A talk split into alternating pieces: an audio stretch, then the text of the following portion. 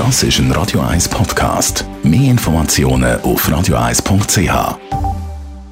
Nicht unproblematisch. Die Sprechstunde auf Radio 1. Man kennt das lange Sitzen im Flugzeug auf dem Weg in die Ferien oder heim. Das ist mühsam. Und da kommt man manchmal dann mit geschwollenen Füßen am Reiseziel an oder zurück die.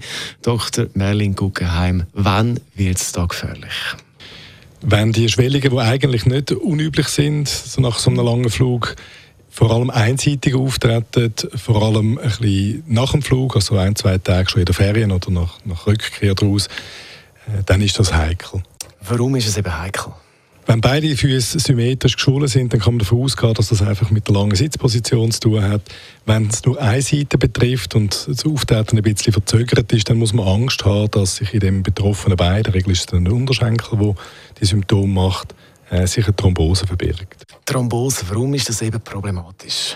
Also wenn man jetzt spezifisch vom Flüger redet, dann ist es so, dass wir lang sitzen mit abgewinkelten Beinen und dann ist der Rückfluss vom Blut aus dem Bein raus ist einfach behindert. Dann kommt dazu, dass die Luft im Flugzeug trocken ist, man viel Feuchtigkeit verliert und das Blut wird dicker. Das bedeutet konkret, dass man probieren ein bisschen zu laufen oder zumindest zu tabbern und regelmäßig Füße zu brauchen und die Unterschenkelmuskulatur zu aktivieren. Und pro Stunde Flug sollte man ein Viertel Liter Wasser trinken und möglichst auf Alkohol verzichten. Weil Guggenheim war es über geschwollene Füße oder dann, wenn es eben Richtung Thrombose geht, wichtig darum, auf einem langen Flug möglichst viel trinken und immer wieder mal ab und zu ein bisschen umeinander laufen.